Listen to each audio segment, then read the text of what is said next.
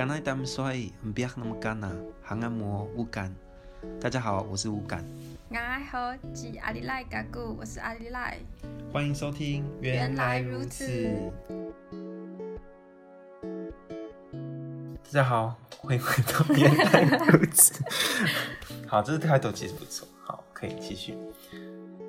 阿里赖，你是什么部落的啊？我是在花莲的太巴部落。嗯，那你呢？我是花莲的万荣乡架干部落。对，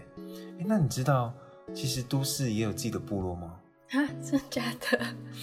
像是啊，就我们的例子好，因为我们是正大的，我们、嗯、像我们旁边有一个新店，然后旁边就有一个西周部落。嗯、然后其实这些部落为什么会迁徙，是因为他们以前啊，因为他们。要上来工作，呃，在原乡的工作机会比较少，所以上来台北打拼。然后，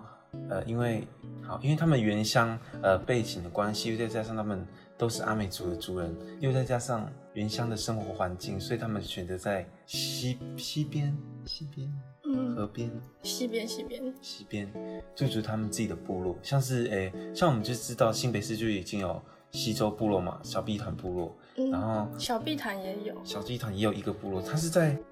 它它我记得它有个公车站，但是它的规模比较比西周部落再小一点点。现在公车是到得了的那种吗？对，它是到得了，因为我记得捷运也有，捷运可以到，对，可以到，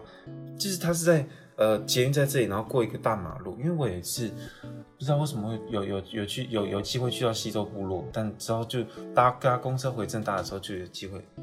去有那个。路线对，就有那个路线，然后就就遇到那个小碧潭部落，然后它是在大马路，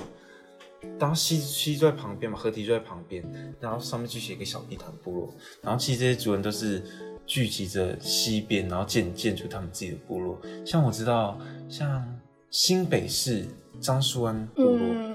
嗯他们呃，他们是比较有规模的一个部落，他们是因为政府有介入吗？呃，对，政府有介入建呃建筑国宅，嗯、哼哼因为他们一群人嘛，到呃汐止这个地方之后，然后他们建筑他们自己的群体，然后之后慢慢慢慢慢慢慢越来越多人，然后之后到这最后政府介入，然后呃建筑他们的国宅，这样、嗯、像我们的学姐就有一位是从那边过来的，对，从那个部落，嗯，然后他们甚至有自己的阶层，然后自己的丰年祭，嗯。你说在不都市也有这样的一个习惯是吗？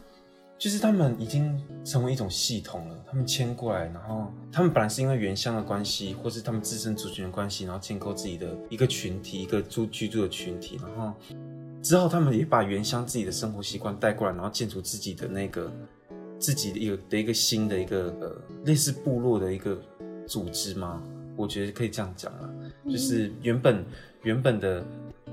原本的意义不是说要要建筑一个部落，而是原本意义是，只是因为大家是同一个族群，大家原乡背景比较一样，那大家长聚在一起，所以聚在一起，但之后也发展出自己的认同，然后甚至是发展出自己的一个社会结构。哎、欸，那你知道，就是大汉溪旁边有一个三英部落？是在新新北市的大汉溪吗？对对对对对，因为他们原本是因为很早以前，因为那个。煤矿就是那个灾变嘛，也是因为工作的关系，对对对，所以大家就迁到北部这样。然后他们对，也算是他们在那个矿矿那边工作。然后后来他们就因为那个灾变嘛，所以大家就一起搬到三莺这个地方。嗯、然后可是因为现在那个部落它是沿着那个大汉溪在就是逐渐起来的，对，所以政府现在干预的点就是因为他们觉得会。担心他们就是，比如说会有洪水泛滥，就是他们的安危会有疑虑，所以他们就是有要跟他们调调解，说希望他们能搬迁这样子。嗯，但我觉得其实最重要，他们会逐溪水而居，是因为阿美族的生活就是一定有水。嗯，就其实很多原住民部落也是，像我是泰鲁阁族嘛，就是大家我们迁移的路线都是以一条溪为一个单位去迁徙的。我们那时候就是以利乌溪嘛，泰罗格国家公园那条溪，去以我们的系统做迁徙。那其实溪水对很多原住民来说就是一个很很重要的一个对重要的元素，这样。所以那时候我想，那个很多在新北市就驻足的建新建立的部落，都是因为溪水，我觉得很重要。嗯、像我们西周部落，嗯哼，然后还有那个呃小碧潭啊，然后像戏子那边也是。然后像你现在要讲到的山阴部落也是。嗯，那山阴部落为什么会叫山阴部落？哦，它其实是因为在那个三峡跟莺歌的交界，哦，然后就直接 OK 山阴部落，就是这么简单。就像我刚刚讲到啊，其实因为我们是呃。因为阿美族是对溪啊、对水啊，原住民都是，我觉得啦，对溪啊、水很重要、很依赖的一个群体。但因为我们原乡部落生活环境是那个样子嘛，那我们迁到北部之后，我们还是想要去追寻那个原本的那个样、那个生活的样子。像呃，他们阿美族有捕鱼季的时候，他们也想要靠近溪水去捕鱼这样子。可是我觉得在都市还是会有一定的困难度，嗯，因为毕竟。就是算取物料也不是一件困难的事情，但是嗯，可能大家都会因为工作啊，嗯，或者是什么社区的一些规范，然后有一些顾虑，就可能没有办法完全的像过去的那种传统文化。嗯，但我觉得虽然说不能像过去的传统文化，不不能完全复刻那个样子，但。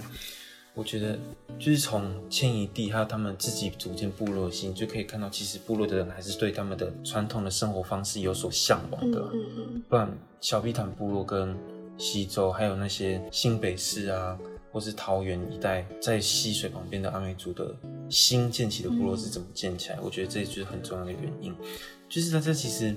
大家知道，我们来到台北，我们会因为工作的关系，或是怎么样。我们会失去我们原本生活的环境啊，或者我们是原本生活的样子。但因为我们找到共同的群体，比如说、嗯、啊，我们有共同原乡背景，我们讲一样的话，我们都是阿美族，我们都是泰鲁阁，所以我们聚在一起。那我们自己住聚在一起之后啊，我们那我们要住哪里啊？就住在那个我们以前生活环境的地方好了，嗯、就是比较靠近我们以前生活环境的地方，嗯、所以就是西边就比较多。然后就是在这里。在这个在在溪旁边，就是大家建立起自己的家园，嗯、因为本来是家园嘛，家园之后慢慢慢慢演，就越来越多族人聚集在一起，慢慢慢慢它变成一种新的认同吧。我觉得，因为它因为传统的部落，他们都是以一个部落为单位，但是我觉得都市部落很奇妙，是它来自很多不同的群体。嗯哼，我觉得啊，因为每个部落的习性，它可能也不一样。嗯，那怎么从？那怎么从这些各部落的习性啊，或是他们的歌舞，或是他们自己的，甚至他们语言有时候讲的也不一样，呃，怎么去衍生出一个磨合，然后变成一个新的一个群体？那在他们在磨合，或是他们在呃交流的过程中吧，我觉得他们自己会产生他们对那个新部落，他们自己建构的那个家园的一个认同。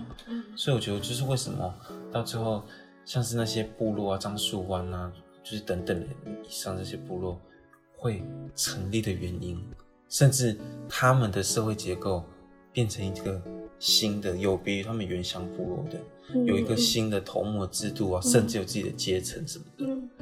觉得这是很重要。可能，而且他们可能在呃，我觉得啦，这是我自己推敲的。我觉得他们可能在歌上面也有做一些融合，就是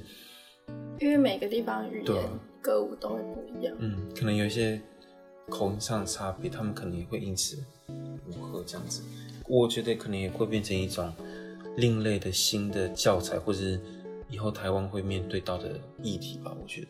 嗯，等于就是越来越多元了。嗯，可是当我们在这个部落已经产生了一个认同感的话，那政府要我们这样子迁搬迁，会不会会有造成反弹的效果？你是说，对于那些在你刚刚讲山阴部落的那些搬迁，我觉得好，我们先不论呃原住民或是不论呃部落这个群体这件事情，就是以我们居住的居住环境或是我们居住的呃我们理念来讲，搬迁一定都是不好的。嗯哼，好。因为我们是不好的嘛，因为我们不想要自己的家园被拆毁，或是我们也要又要建构一个新的家，那是一个很累的事情。又再加上这些主人他本身就是一个新建构的一个群体，就是那个部落，它本来就是一个新建构的，好不容易他已经完成一个新的认同、新的建构，然后他们在他们已经磨合好了，他们跟周遭可能邻里的关系啊，他们已经也不能说处理完成，但是他们已经有一定的。一定的生活模式吗？一定的处理方式跟生活模式，嗯、对。但你如果要再把它拆散的话，好，我们先用居住，它就是一个大家都一定会反对嘛。第二个，我觉得为什么对那些山阴部落的人来说会很反对这件事，是因为他们来到都市，嗯、他们找到自己的群体，他们找到那个共同点，他们也找到那个可以消化他们以前生活环境的西边，因为山阴就是在。住这合体的概念，嗯、对不对？又再加上他们跟周遭邻里之间的关关系，他们已经产生他们自己新的文化认同。我觉得已经有别原乡了。那会不会经济也是一个压力啊？我觉得也有可能是因为本身我们在台北就没有地啊，就是没有什么的。嗯、那其实建筑这些西边的部落，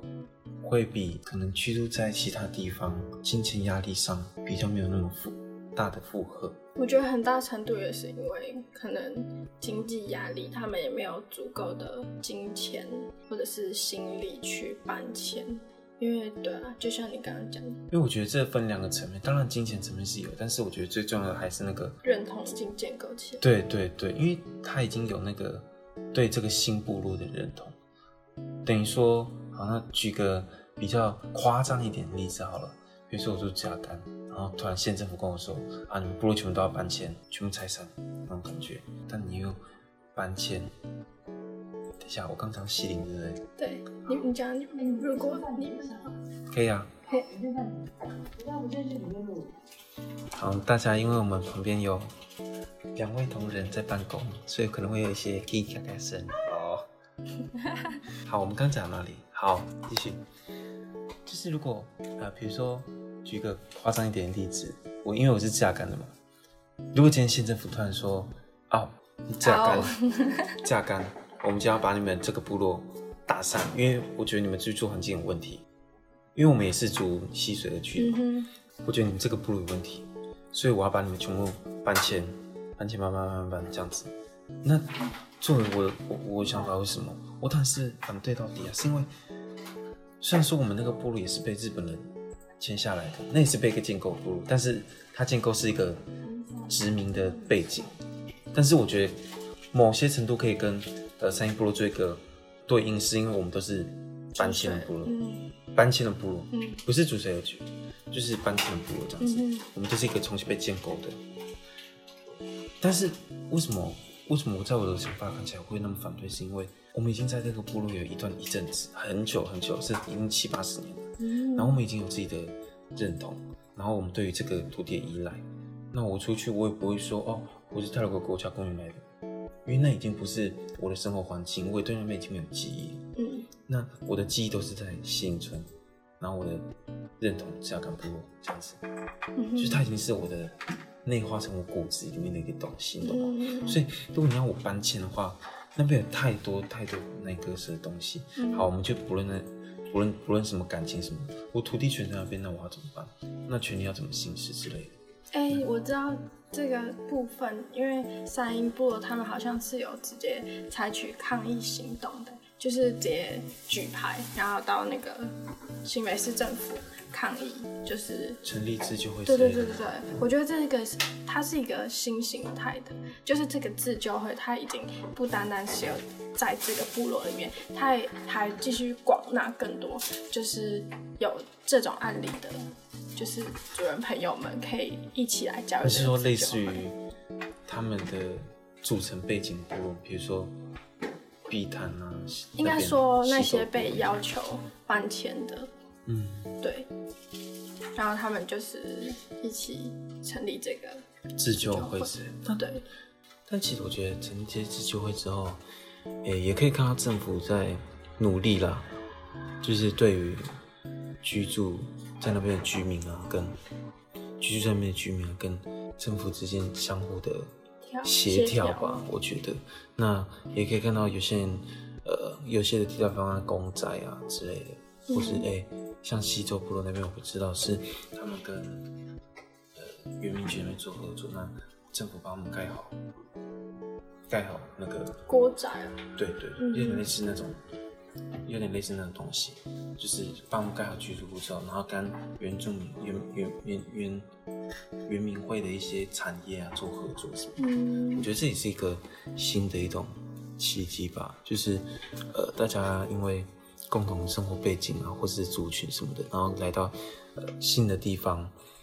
虽然说呃，我们已经不能复刻以前的生活方式，但是我们还是要，我们还是想找到那个样子嘛。嗯。所以我们聚在一起，我们聚在一起居住，然后去找寻一个很像很像原乡的